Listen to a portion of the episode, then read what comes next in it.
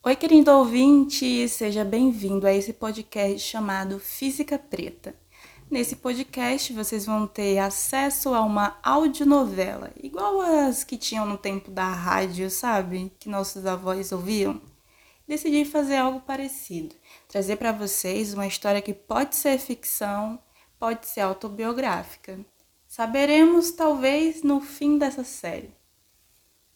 A ideia é contar para você a história de uma menina que é, saiu lá do Nordeste, preta, pobre e que decidiu de uma forma revolucionária fazer uma tal de universidade. Não contente, escolheu fazer um curso de exatas. Se você ficou interessado com essa história, ouça até o final e veja o desenrolar desse primeiro capítulo. E se você gostar, não esqueça de ir lá no Instagram arroba física.preta, para ter um pouquinho mais de informação de quem idealizou essa série meio esquisita. Então vamos lá. Hoje a gente começa falando como tudo começou. Física preta, na ciência, física preta.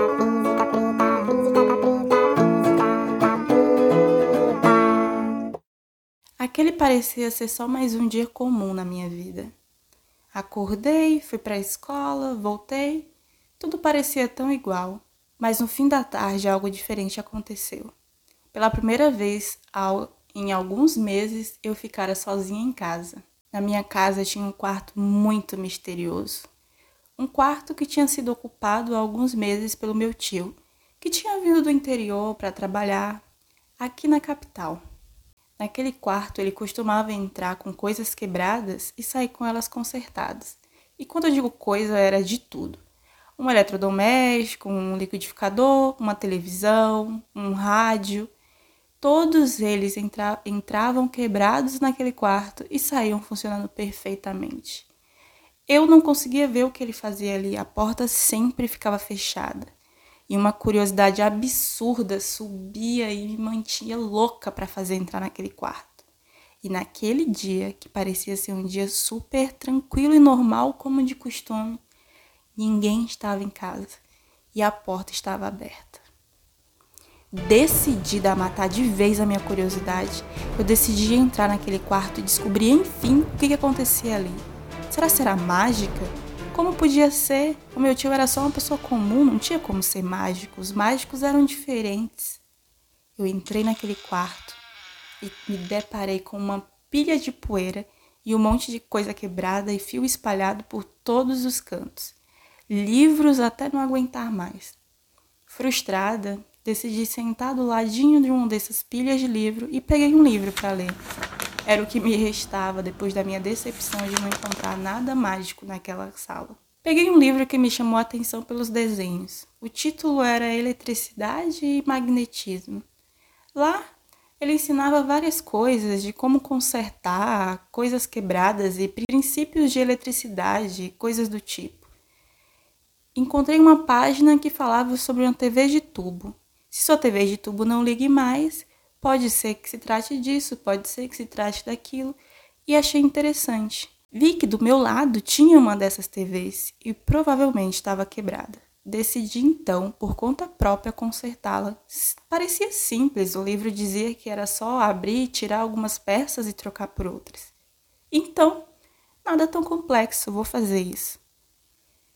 Quando eu comecei a abrir e desmontar peça por peça daquela televisão, em um momento, eu senti uma coisa muito estranha, que entrava pelos meus dedos, percorria meu braço, vinha pelo meu coração e passava por todo o meu corpo, até que de repente me empurrou, me empurrou para trás, me jogando para longe daquele equipamento que parecia morto, parado e velho. Eu fiquei tão assustada, nunca tinha experimentado aquela sensação. Decidi sair correndo e fingir que nunca tinha entrado naquele quarto. Tempos depois, conversando com alguns amigos sobre uma tal história paranormal que tinha acontecido comigo, sim, caro ouvinte, talvez eu seja um pouco mística naquela época, talvez eu fosse, talvez não. Descobri que aquele fenômeno que tinha acontecido comigo naquele quarto tinha nome, e era basicamente um choque elétrico. essa que vos fala só sofreu uma descarga de nada mais nada menos que 220 volts direto e por sorte não morreu porque não ficou grudada. Mais tarde eu vim descobrir que aquele foi o meu primeiro experimento de física. Um experimento bem fajuta, mas foi aquilo que aguçou toda a minha curiosidade.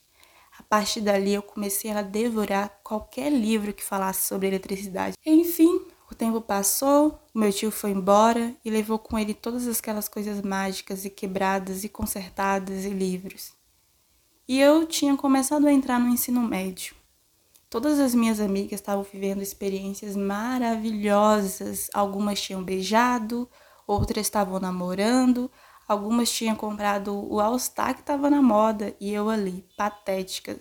Ninguém nunca me queria, eu sempre era amiga da amiga que mandava recado. A menina divertida, a menina inteligente, mas nunca era menina para ser namorada. Mas tudo bem, decidia passar todo o meu tempo enfurnada na biblioteca estudando. Mas aquele ano seria diferente. Pela primeira vez eu estava no ensino médio, agora eu estava na elite da escola, me achando, me achando super madura, incrível, uma idade maravilhosa que é a adolescência. Uma das aulas me chamou a atenção. Uma professora entrou na sala e começou a falar sobre coisas incríveis como movimento retilíneo uniforme, movimento uniformemente variado, trabalho, queda livre, gravidade. Tudo aquilo soava absurdamente interessante aos meus ouvidos e eu me apaixonei pela primeira vez pela física. Pasmem, foi amor à primeira vista. talvez eu seja um pouco esquisita, talvez não. Tempos depois, já no terceiro ano do ensino médio, aconteceu uma coisa que me marcou para a vida inteira: a entrega das provas que fechavam o semestre. O meu professor, até então de física, decidiu entregar a prova chamando nome por nome. Ana Paula, Cláudia, Bruno. Mas ele nunca chegava no meu nome. Eu comecei a ficar suada, nervosa, ansiosa. Por que, que ele não me chamou? Por que, que ele pulou o meu nome? O que, que aconteceu? E de repente, no final, ele parou, com duas provas na mão, uma em cada mão dizendo que aquelas duas provas representavam, respectivamente, a nota mais baixa da sala e a nota mais alta da sala. Eu e mais um aluno não tinha recebido a prova, era o Pedro. O Pedro era um garoto insuportável que detestava. Aquele tipo que todo mundo acha engraçado e que é super popular na escola. Eu detestava ele porque ele se achava o garoto mais bonito de todo o rolê. Eu não achava essas coisas todas. Como aquele menino poderia ter tirado a nota mais alta da sala, passado na minha frente? Que vergonha! Agora eu ia ser conhecida como a menina que tirou a nota mais baixa da sala. Por que, que ele não acabava logo com aquele mistério entregava logo aquela prova? Eu estava suada, as minhas mãos tremiam, eu entrei em desespero. Os segundos pareciam milênios. Até que ele decidiu entregar primeiro a prova com a nota mais alta. E quando ele falou quem tirou a nota mais alta da sala foi. Por alguns segundos eu fiquei aérea, sem entender o que ele tinha falado. Eu? Como eu poderia ter tirado a nota mais alta da sala? Eu nem era tão inteligente assim. Será que eu tive sorte? Faz sentido isso? Mas tudo bem. Será ser uma piada? Decidi pegar a minha prova.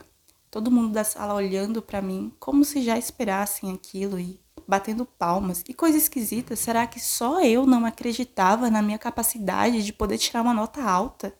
Qual o problema? O que, que há de errado comigo? Por que, que eu não podia acreditar no meu próprio potencial?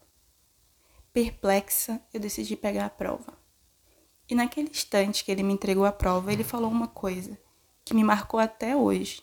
Talvez você possa fazer uma faculdade em física. Eu dei um sorriso amarelo, fingindo entender o que ele tinha falado, mas na verdade eu nem sabia o que significava aquilo. Faculdade? O que, que é isso? É de comer? Que ideia! Eu sempre ouvi da minha mãe que eu tinha que estudar, estudar para ser alguém na vida, para conseguir melhores oportunidades. Mas eu já estava estudando, aquilo não era o suficiente.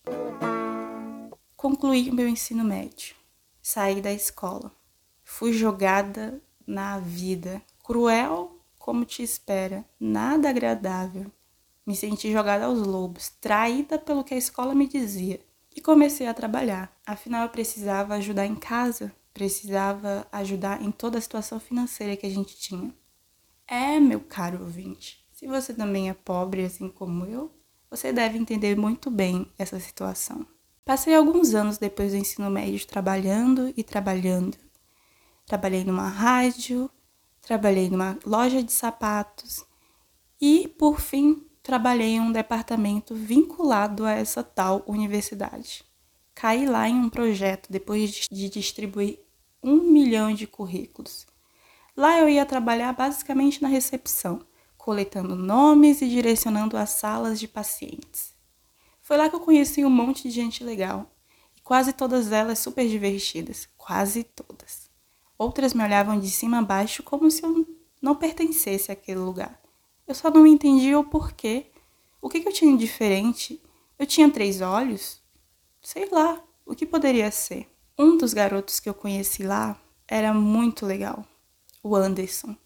O Anderson fazia bioquímica. Eu nem sabia o que isso significava, mas sabia que ele estudava na tal universidade. E eu comecei a conversar com ele sobre isso, comecei a perguntar o que é essa universidade, o que é faculdade, como que eu faço para entrar. A minha mãe não tinha terminado nem o ensino médio completo, então para ela já era uma vitória muito grande eu ter terminado o ensino médio. E para mim também. Mas ele começou a falar desse mundo louco, novo e diferente que era a universidade me falou sobre as possibilidades de salário, possibilidade de carreira, as N coisas que eu podia aprender. Eu fiquei muito interessada. Então ele me falou que eu tinha que fazer uma prova, um tal de Exame Nacional do Ensino Médio, Enem, que aquele ano seria o primeiro ano que o Enem ia ser utilizado pelas universidades públicas para que as pessoas pudessem entrar. Decidi fazer a prova. Para me preparar, eu fiz um cursinho pré-vestibular gratuito de uma igreja que ficava perto da minha casa. Todos os dias eu saía do trabalho às sete da noite, pegava um ônibus lotado, mais ou menos uma hora, descia na frente do tal cursinho, sempre chegava atrasada, mas devorava cada palavra que os professores falavam, como se fosse água no deserto. Chegou então o dia da prova. Aquele dia era o dia da final. O Flamengo estava jogando. Eu ouvia foguetes e fogos dentro da sala de aula. O ar-condicionado estava super alto. Eu estava tremendo de frio, mas eu não podia sentir frio. Aquela prova podia me fazer entrar numa universidade. Tinha algumas perguntas que eu nem sabia o que significava, mas a redação, a redação foi como comer arroz com feijão com muita fome. Foi perfeita. Escrevi, escrevi, escrevi sem nenhuma dificuldade. E em uma segunda-feira eu abri o site e vi a minha nota. Era uma nota boa, eu acho. Não sei. 850? Isso é bom? Será se é 8,5? Serve para alguma coisa? Aquela altura já não importava tanto. Eu tinha que trabalhar o dia inteiro para ajudar em casa e, pelo que eu tinha pesquisado, o curso que eu queria era o dia inteiro eu não teria como estudar e trabalhar ao mesmo tempo. E eu não podia deixar de trabalhar, porque eu precisava comer. Então, era um sonho que ia ser deixado para lá. Talvez esse negócio de universidade nem fosse tão bom assim. Lembro que uma vez me disseram que lá era um lugar de gente rica e eu era pobre. Talvez não fosse o meu lugar. Esse mesmo amigo Anderson perguntou se eu não ia me inscrever. Disse que tinha uma portaria chamada SISU, que através desse SISU eu usava minha nota do Enem para entrar na tal universidade. Eu falei que nem sabia como era e também não tinha interesse. Ele então me pediu que desse o número da minha inscrição e a senha. Perguntou qual curso eu tinha interesse e eu falei: eu gosto de física. Tudo bem, disse o Anderson. Dois dias depois, eu mal cheguei no trabalho e ele vinha todo serelepe. Adivinha, adivinha, você passou. Tu passou, tu passou na Universidade Federal. Tu vai fazer física, tu passou na primeira chamada em primeiro lugar. Por alguns segundos eu fiquei suspensa. Eu passei? Eu? Eu passei? Eu tinha passado na Universidade Federal? Eu? Eu não acreditava naquilo, eu não sabia nem onde ficava a Universidade Federal na minha cidade. E ele me falou quais os documentos eu precisava levar. E eu fui para casa desesperada, juntei todos os documentos, não contei para ninguém e corri para tal universidade para fazer a minha inscrição. Mas tinha uma coisa que ele tinha me falado. Eu tinha passado também por cotas. Cotas para escola pública e cotas para negros. Escola pública tudo bem, eu fazia escola pública na época. Mas negra? Eu? Eu não era negra. Todo mundo me chamava de moreninha. Não, quando eu dizia, será que eu sou negra? As pessoas, não, você é moreninha. Você não é negra. Então será mesmo que eu tinha conseguido passar? Será se iam descobrir a minha face, a minha fraude? Eu estava fraudando uma coisa, estava errado. Cheguei com todos os documentos numa fila enorme. Eu era mais ou menos a décima pessoa da fila e tinha uma bancada de três pessoas negras, onde elas avaliavam pessoa por pessoa que sentava naquela cadeira. O tempo passava e estava chegando a minha vez. Eu estava gelada, tremendo. Afinal, eles iam descobrir a minha face. E aquela alegria instantânea de ser, enfim, uma aluna universitária ia ser toda jogada fora. Eu não tinha nem pensado como eu ia trabalhar e estudar ao mesmo tempo, pouco me importava. Eu só queria a experiência de ter entrado e ser uma aluna numa universidade pública federal. Minha mãe nunca sonhou uma coisa dessa, ela ia ficar muito feliz. Mas meu sonho ia ser barrado ali. Afinal, eu era morena, moreninha, eu não era negra. enfim chegou a minha vez. E eu sentei naquela cadeira, olhei fixamente para todos três e respondi todas as perguntas que eles me fizeram. No final, uma delas falou: Ok, documentação aceita. Passe na coordenação do curso e faça sua inscrição. O quê? Naquele dia eu tive duas grandes surpresas na minha vida. A primeira é que eu ia entrar numa universidade federal, que era coisa de rico, mas eu era pobre e estava entrando. Isso lá em 2010. E a segunda, e mais reveladora, é que eu era negra. Como assim eu era negra? Eu não era morena? Eu passei a minha vida inteira achando que eu era morena e agora aquelas três pessoas afirmaram categoricamente que eu era negra. Como pode ser isso? Negra! Negra! Negra! Negra! Por acaso sou negra? Sim, negra! Negra! Negra! Negra! Um turbilhão de questões começaram a surgir na minha cabeça e eu comecei a perceber incrivelmente que, de fato, será que era por isso que aquelas pessoas no trabalho me olhavam de forma estranha? Será que era por isso que na sala de aula ninguém se interessava por mim? Eu já tinha ouvido histórias assim de pessoas negras, mas não era comigo, afinal eu era morena, moreninha.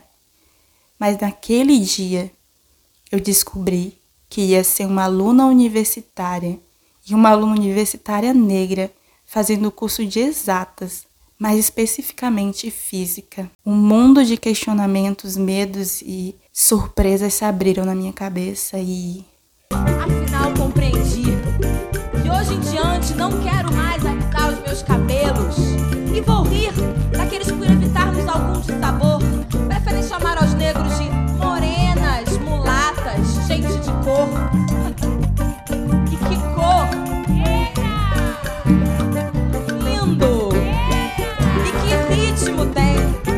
Se você está interessado nesse episódio, não perca o próximo episódio da vida essa menina que ousou, sendo pobre, preta, nordestina e periférica, entrar em uma universidade federal para fazer um curso de física. Talvez você se reconheça um pouco nessa história, talvez não, talvez essa história seja verdade, talvez não. Venha conferir o próximo episódio. O que será que fazer com essas duas informações a partir de agora? Quais dúvidas surgiram na cabeça dela? Imaginem só. A gente se vê na próxima. Não esqueçam de me seguir nas redes sociais, arroba física.preta, lá no Instagram. Também o canal do YouTube Física Preta. A gente se vê na próxima. Lembrando que todos os nomes utilizados nesse episódio não são reais, são meramente ilustrativos. Beijos e tchau!